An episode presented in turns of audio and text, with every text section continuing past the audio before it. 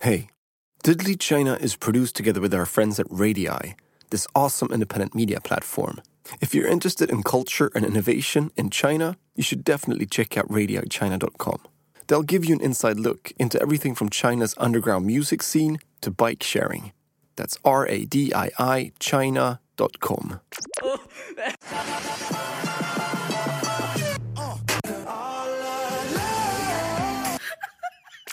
You gotta appreciate it. It's like everyone wanted Vine to come back. Uh, here it is. This is it. They're taking Musically and they're taking TikTok and they're just merging them together. It's interesting, Bob. This is one of the first, you know, Chinese apps that has had huge success here in the U.S. It is bigger than Twitter. It is bigger than Snapchat. It is literally an actual global community. Recently, a new app called Lasso was launched on the US market. Short video format targeted for teens. And a few days after, we learned that Facebook was behind this new mysterious app. A few weeks later, Tencent also launches a new short video app targeted for teens. Both of these new apps could easily be just called copycats of the hugely popular TikTok, or Musically as it was called in the Western market up until this summer. That's what today's episode is going to be about TikTok, their rise to global fame, and also if a Chinese company creating a new teens app for the Western world is a one time thing or maybe the first step of a big new trend. Welcome to Digitally China, a podcast about the fascinating Chinese, Chinese tech industry, created together with Radii. I'm Eva. I'm Jacob. And I'm Tom. So, according to various studies, China's gaming industry is now, in fact, the largest in the world. You may know their messaging app called WeChat. Chinese outbound M&A. Chinese corporates are buying international companies at a record pace. The hottest phone you've probably never heard of. China's Xiaomi, yes, its staked its claim to Apple's crown. Major deal over in China. You have Chinese tech giant Tencent leading an $8.6 billion acquisition to buy a major stake in Supercell. $14.3 billion in sales clocked by a Chinese e-commerce site in one wild day.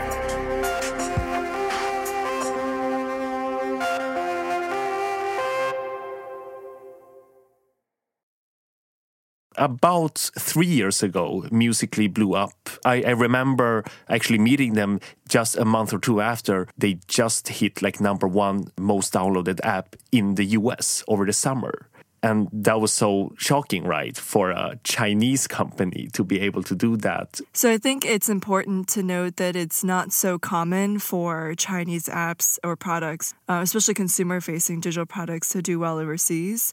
Um, and I don't necessarily think that that's unique to China per se. I think going to any international market away from your home base is tough for any company and startup. So I think it's worth pointing out that it's very significant that Musically, which was headquartered in Shanghai, uh, did so well uh, blending into North American markets and attracting teenagers from Canada and the US, and then later from other countries. Uh, and I think that part of that is due to the fact that it's driven mainly by user generated content or UGC. So you can imagine, like, if you open the app and you see videos that are created by people in your country according to what's popular in your culture, it's very easy for it to kind of camouflage itself as a local product. I think the main reason why I'm so interested in this topic is, you know, we all knew about the user numbers of Musically or TikTok, but now we're gonna see actual competition. You know, Facebook getting in the game, Tencent getting in the game. So it this feels a little bit like a few years back when it was all this hype about Snapchat and Facebook trying to acquire Snapchat and then, you know, starting new features within Instagram to compete with them, etc., etc. And that's what we're gonna talk about today the rise of Musically, how it actually became this huge while being based in Shanghai, and also the upcoming war between Facebook, Tencent, and ByteDance that owns TikTok. But first, let's, for our listeners that are probably not teens or not into new teen trends, maybe go through what Musically and TikTok actually is. Musically actually launched as a lip sync app where basically users uploaded very short videos while they were lip syncing to like a favorite song they had. And then later developed into having other types of short videos.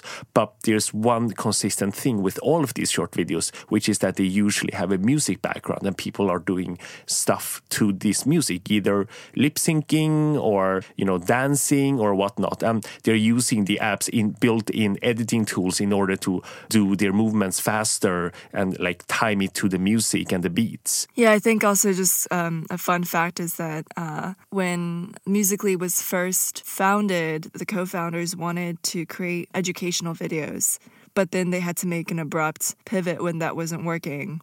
Um, into something more entertainment focused. One of the co founders, Louis, told me that they were in California and they could see a bunch of American teens like taking silly videos. Um, and that kind of kickstarted their whole idea. Of course, I don't know if it was just that moment. There are lots of short video products that have preceded musically, like Vine, right? Which, you know, RIP Vine. But I think it's interesting that they had started off with something more serious and now it's the opposite. Yeah.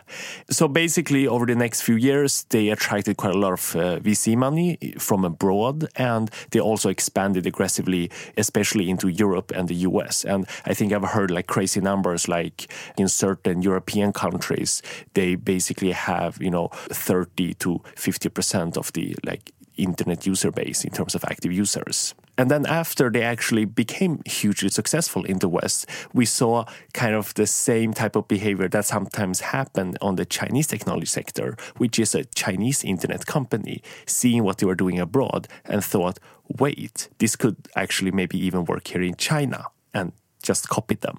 So Douyin in China, I remember when it first launched, it partnered up with Rap of China.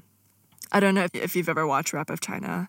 Tom, I imagine you probably have better things to do, but it was this rap competition, which is actually pretty entertaining. Um, and the competition, you know, they had rappers um, from all over China, and then they had like a panel of celebrity judges and Douyin had partnered with Rap of China. I think you could see a lot of rap videos on Douyin as well. So that definitely helped boost its profile. And then after that, I think um, people started noticing that its popularity continued to grow even after the first season of Rap of China was over, obviously.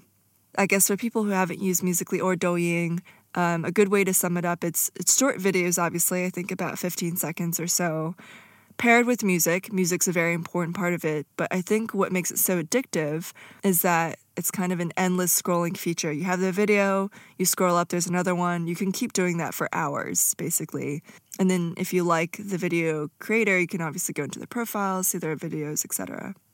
Yeah, and important to note, obviously, is that the company starting Douyin was ByteDance, at that time owner of Jinri Toutiao, which was this already huge app, and they were on this quest to build dominance on the Chinese internet market with new apps and new products that could, you know, attract a younger target group. Yeah, and I think, you know, I don't want to spend too much time on ByteDance because it's huge company. It's one of the highest valued private companies. I think it's around its valuation is more than Uber, perhaps $75 billion or so.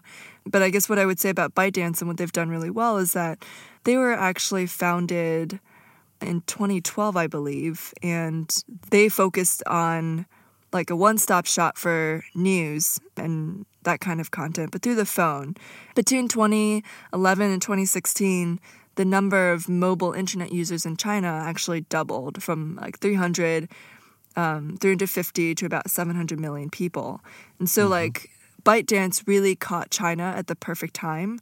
They're very, very early because you can imagine there's so many ways to get content now through your mobile phone, especially when it comes to news. But I think ByteDance was very early in terms of aggregating different types of news. Now that they've kind of mastered mobile text content, I think short video was a natural transition. So, so obviously, you know, thanks to owning already huge apps in China, also thanks to the sponsorship of Rap of China, they could scale Douyin pretty fast. And uh, I think by around April, May this year, Douyin had somewhere around 300 million users. Which actually is the reason why we are here today. Because around that point, they actually went and acquired Musically for almost a billion US dollars, and actually this summer merging the two of them under the same brand, TikTok. But actually, TikTok existed before. It was kind of Douyin's way to try to go global. And they were actually pretty strong in some Southeast Asian countries. But I think throughout that process, they probably realized that the much faster road to global success is to just buy Musically. And thanks to the huge user base back home in China and the huge valuation they could get through that, you know, they could literally just afford to buy their main global competitor using money they already raised from investors. Yeah, and I think more importantly, Musically gave them access to markets that would have been very hard for them to approach on their own.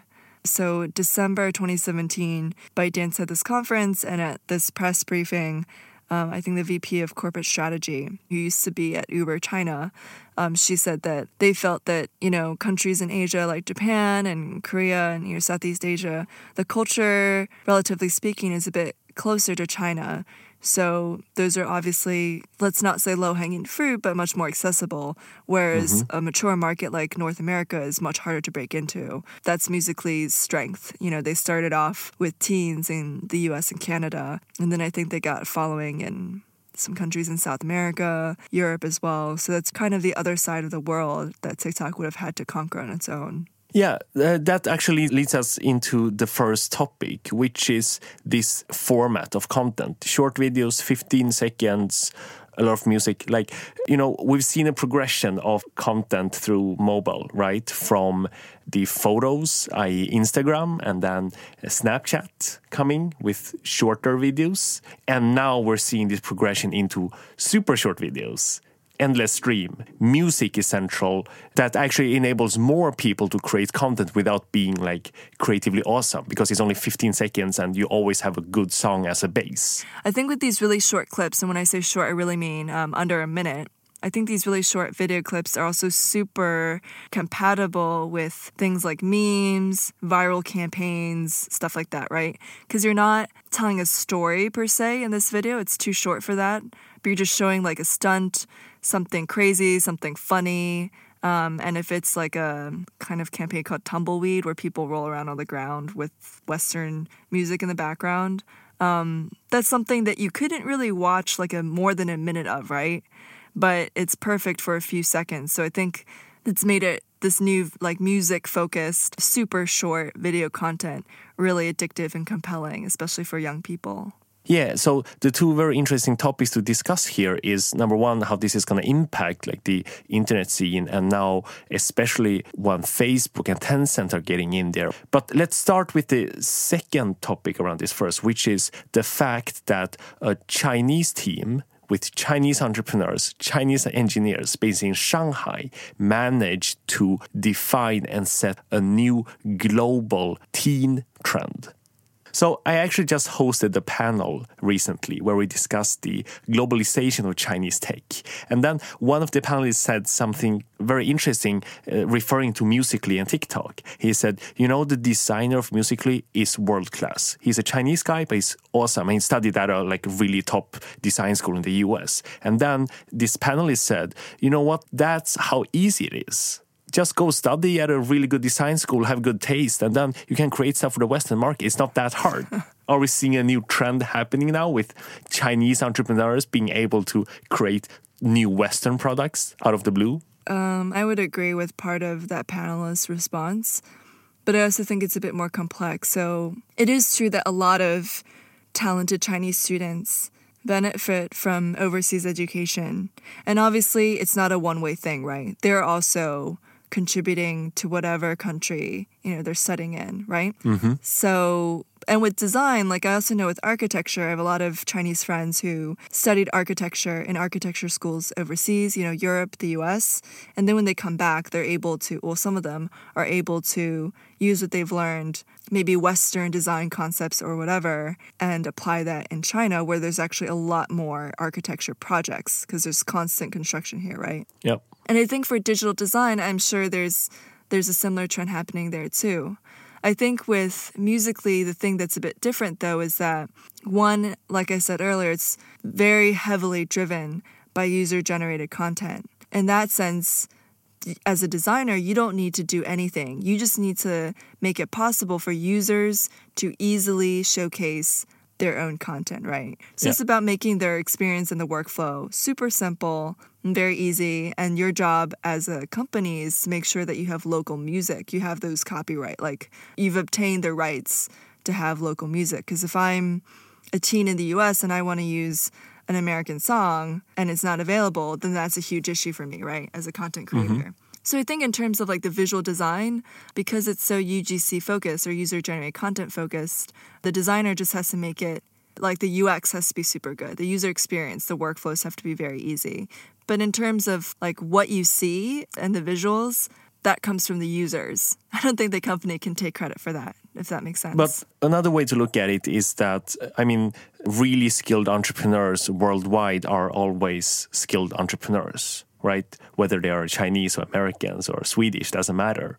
But I think we've seen a few years of all that talent in China being limited only to China, not because they don't want to go abroad, because China has had so many opportunities. So why should you try to do something else outside, you know, with this huge growth over here and, you know, all the VC money floating around, etc., etc. But lately, the last few years, we've seen the Chinese internet market mature way more and, and the competition here is brutal nowadays in terms of being much easier for a lot of entrepreneurs to actually do something in Brazil or in Europe or in Southeast Asia. Would you agree on that? it's true that things are more cutthroat here, but I think it's also incredibly. I mean, I've never been an entrepreneur, so I can't speak from experience, but I think it's incredibly disorienting to go into a foreign market. I mean, it's true that China's internet industry has grown at breakneck speed over the past 10, 20 years, but a lot of the products rely on a ton of local connections and knowledge, or their services are very localized. And because the Chinese market is so huge, you can be a purely local market, do that super well, and make a lot of money. And then with that money, then you can start preparing for overseas expansion. I think musically, in part because its pivot into short video was so serendipitous, you know, they just went with it.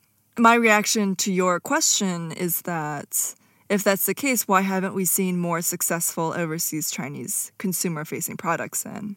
Clearly, it's not so simple, right? Even if competition is more cutthroat in China, not every Chinese entrepreneur can take its team and, you know, into a new market, right? But the question is if we will see more of that, because in some ways, musically, we're kind of the first really big consumer hit from China. Um, I'm gonna give you one of my non committal answers. So I think what I can say is that there's been an increase in interest from Chinese companies to go overseas. You know, in part because, yes, it's super competitive in China, so you need to look for, let's say, greener pastures or uh, untapped markets, especially in Southeast Asia. Um, a lot of Chinese companies have also wanted to go public overseas, you know, whether in Hong Kong or New York Stock Mhm. Exchange. But I do not know if they will be successful, right? Like, I think a lot of the IPOs this year were disappointing, you know, for many, a wide range of factors, right? Not just because of the companies themselves, but because of the geopolitical climate this year. So I think musically is very special too. I think like its success has a lot to do with the kind of market it's in. So I, I can't really, I don't know that I would say that we'll see like a wave of musically level success from Chinese entrepreneurs. And it's actually a very interesting discussion because I'm of the total opposite views. Basically, just because there are so many things going on right now in China, and we're getting in loads of top class talent, like both Chinese, you know, but also totally foreign entrepreneurs and creators and whatnot. And, and with all the VC money floating around, with the deep pockets, that exist here. We're seeing a lot of new young entrepreneurs over here trying to create something for the world, but with China as a base only because they've got access to talent and access to capital here. I don't think that it's because of a lack of talent that Chinese companies will not be able to be successful overseas. Right? I think they're talented entrepreneurs and software developers and designers. In both markets if we're you know looking at the US and China. I just think that like for any company that wants to make it big overseas, either you create a product that's filling a gap. Maybe you're the first, right? First mover advantage. And maybe Musically was like that, right? Like there weren't that many 15 second music based apps in North America when they launched. So they definitely mm-hmm. had a first mover advantage and they localized super well. And they spent a lot of effort. Like they had a an office in LA, I believe, recruiting um, celebrity singers, uh, KOLs near Hollywood. So that was Musically's advantage, right? Um, or I think you just have to be you as a company are your product, your team is so much more experienced than what's available locally. So maybe with huge US tech corporates, they've been able to do this in many, many markets. So my point about Chinese companies struggling perhaps to expand overseas is simply because yeah, it's not your home market. So what's what's your advantage? Are you the first mover? Do you have a much more mature product um, and product development team? Like what is it, right? Because you're gonna have to fight with local entrepreneurs who like I, I don't think that you know, like local entrepreneurs in other markets might copy Chinese companies trying to move in, right? And if they have better local connections or whatever, then Chinese companies will face the same barriers that foreign companies, well, similar barriers that foreign companies face when they're in China. which actually takes us into next topic. So Musically or TikTok have had first mover advantage, gone global, done a really really good job. And now we're seeing you know the big giant Facebook entering the space and probably feeling threatened by TikTok owning so many of the American and European teens and wanting to grab that market by themselves.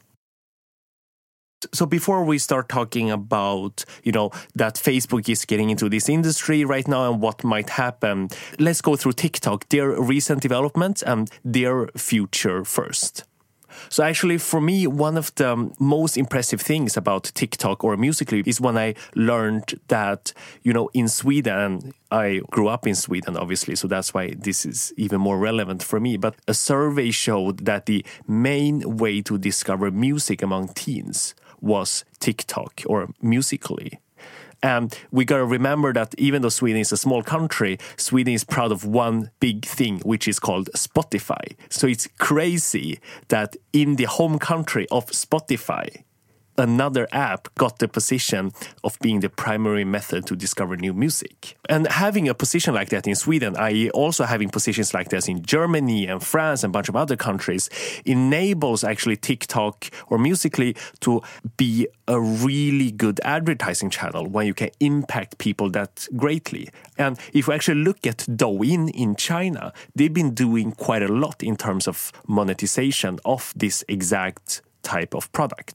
Right. So, you know, like all companies, whether they're tech or, you know, fast moving consumer goods, everyone is obsessed with young people, you know, teens, the next generation of paying consumers, right? So I think uh, this is also why people are focused on teen centric apps like TikTok, Musically, Douyin in China, right? Mm-hmm. So in Douyin, like you mentioned, there's ads. Um, I have to say that though, you know, if you're on Instagram, you will probably see one ad out of every five posts, right? Maybe even higher concentration. But on Douyin, I didn't see as many, but they were definitely there. So different shop sellers can have their own Douyin account. So the ads can be two ways, right? Ads can be more soft, unpaid, as in you just create your own 15 second video, or they can be harder ads, like ads that Douyin makes money from. So, for example, there's this one account that also ran her own Taobao shop. And so this person, like, she does makeup short videos. She's very, very good at these makeup uh, short videos. Very mm-hmm. fast, mm-hmm. pretty heavy makeup, so not my style, but that's fine because you're just watching for entertainment, right? You don't have to, it's not like YouTube where you're actually like going along with this person. So at the end of her video, like this little window pops up, and if you click on it, it goes to her. She was pushing a specific, I think it was like eyeshadow, because she used eyeshadow in that particular video, and you can mm-hmm. click on it and go to her Taobao shop, just to give people a sense of like what are what are these ads like. So I heard from an entrepreneur friend of mine that, you know, his view on this was that Douyin has perfected the art of being able to match people with the right ads, i.e., literally they're generating very high click rates. So if we look at their current business model, because they have so efficient algorithms in terms of, you know, generating clicks that they're getting paid for by advertisers, right now that revenue is actually higher than your user acquisition cost, meaning that they basically have an unlimited marketing budget to get new users onto Douyin, and then they have advertisers already ready to pay them more money in order to get that traffic. Which is very interesting because at the end of the day, the reason why Facebook is getting in here and Tencent is getting in here is because they are afraid of losing market share when it comes to users. So at the end of the day, we're talking about competition of advertising dollars. I think something else is that last year ByteDance had this AI conference and they had a bunch of group interviews. So a bunch of different media organizations interviewing one person basically. Um, and the head of ByteDance's AI lab, Ma Weiying, he was, you know, explaining different things about their product. Um, and at that time, that was a year ago, um, he was talking about how they have different technology that even if you don't have a direct social connection with someone, like they're friend or a friend of a friend, you could be grouped as being like minded, you know, in terms of your usage patterns, what you're interested in. Um, maybe even your geography. This is like the core of the TikTok product, right? The more they understand about the short video you are looking at, the better they can do to get you to watch more. Mm-hmm. And when applying that exact mindset on advertising, it actually e- makes even more sense. My entire point being, in order for a brand to get high efficiency out of the advertising, is not only about finding the right people, i.e., let's say, oh, you know, I found you, Eva, you're living in Beijing, and my guess is that because of your age and your profession, maybe you would be interested in buying this type of product. Right. That only solves part of the problem. The other part is understanding exactly when and how to sell it to you. And it is the how that is the hardest thing because it is in terms of what type of format how do I visualize this product for you? etc etc and what i mean is that when a company can analyze their own content that they supply to their own users it enables them to actually gather huge insights about the users and therefore how to showcase let's say makeup to a specific 14 year old somewhere yeah, and, and otherwise you're kind of maybe like for example, if you do fitness products, then you think about what demographic groups stereotypically or, okay, typically are associated with your product. And then you'll push ads according to that, right? Like young people in big cities, blah, blah, blah, right?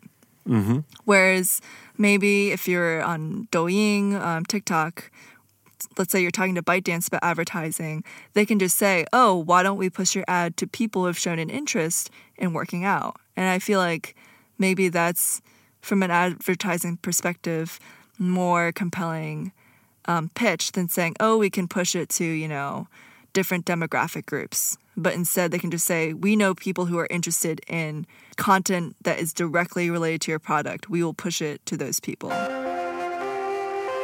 Which actually brings us to the final topic of today's episode, right? Uh, so, Facebook launching Lasso. It's very early days, obviously, and we don't know what's going to happen. But if we look at past performances uh, when Facebook have tried to do exactly the same thing, they've more or less always succeeded. They really identified messaging as a big thing, so they started to build out Facebook Messenger and making it a very very successful product, and then actually also buying WhatsApp. But then we see the same thing with uh, you know Instagram, them launching Instagram Stories because they wanted to compete with Snapchat, and now I think the last quarter Instagram Stories has twice as high growth as Snapchat. So are Facebook gonna kill TikTok? I guess from my perspective, I still feel like Facebook is not the strongest when it comes to mobile products because it had to acquire its way into success, right? Which maybe is mm-hmm. just because it's a bigger company and it's harder to be as agile as these smaller startups, right? But I think what's been telling for me is that a lot of these founders, like Instagram founders, WhatsApp, they've all left, you know? And I'm not totally yep. tapped into what's happening in the US tech industry, you know, since I'm based here. But I guess from other media reports, it sounds like there's some disputes over management or product decisions.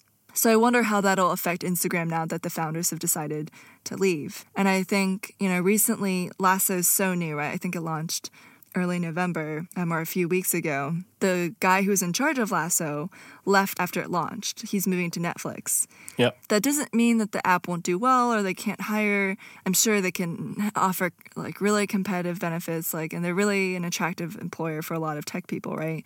Despite all the bad press, I think still a lot of tech people want to work at Facebook. Mm-hmm. Um, that's my long-winded way of saying like this doesn't mean that they can't succeed, but it, it is not a great sign if the person who's in charge of the product leaves so quickly and doesn't want to stay longer to kind of see the growth of this potentially exciting app, right? Yeah, definitely. I, I think there are a few things with this Lasso launch that's different from how Facebook have done it previously, right? Because previously, when they have directly competed with companies they basically wanted to kill, they've gone directly at them, such as you know launching a feature in Instagram to compete with Snapchat, not not launching a Snapchat clone on the side. Yeah. So I mean, I guess if you ask me, like, what do you think Facebook's advantages are? I mean, obviously they have this enormous enormous social network. So when you open Lasso, like you log in with Instagram or Facebook, so it can already port some of the existing user data into the app. So it's not starting from a blank slate for a lot of Lasso users.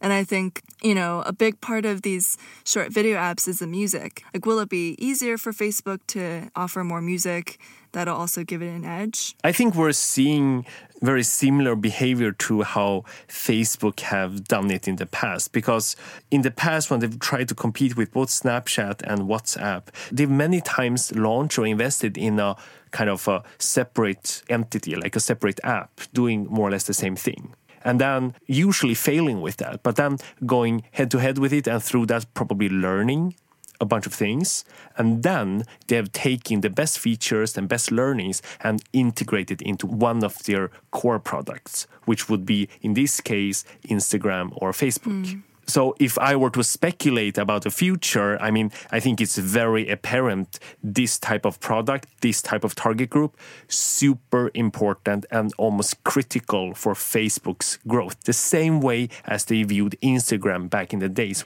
The only challenge now is that ByteDance is way too big. So they will not be able to buy ByteDance, which means that if Facebook lose this type of entertainment content position among teens in the West, then that's a really big threat for their like longevity. Yes, I think that Facebook does really need to focus on attracting younger users to its platform. Um, and that's also why Instagram has become such an important part of their product. It's done that. Like a lot of Facebook users might actually just use Instagram and not really uh, Facebook itself. So if they could get Lasso to take off, then they can kind of refresh their user base. I mean, that's not to say that Facebook can come up or add features that TikTok doesn't have that you know, people grab onto. Like, you know, maybe they'll have tipping rewards. So, like, let's say I'm watching a video and I really like this creator and I send them like a digital Ferrari or something to get the money. I don't think it's the case is closed. I do think they have an opportunity to kind of leverage their strengths and maybe add features that TikTok doesn't have. Yeah, I guess we'll, I'm excited to see where this goes. Yeah, exciting. If you have any questions or feedback or anything you think we missed, please do let us know. We would very much appreciate that.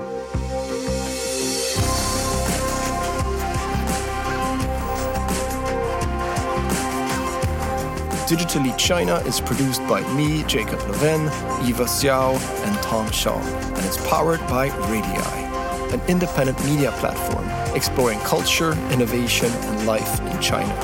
You can find them at radiichina.com. Thank you for listening.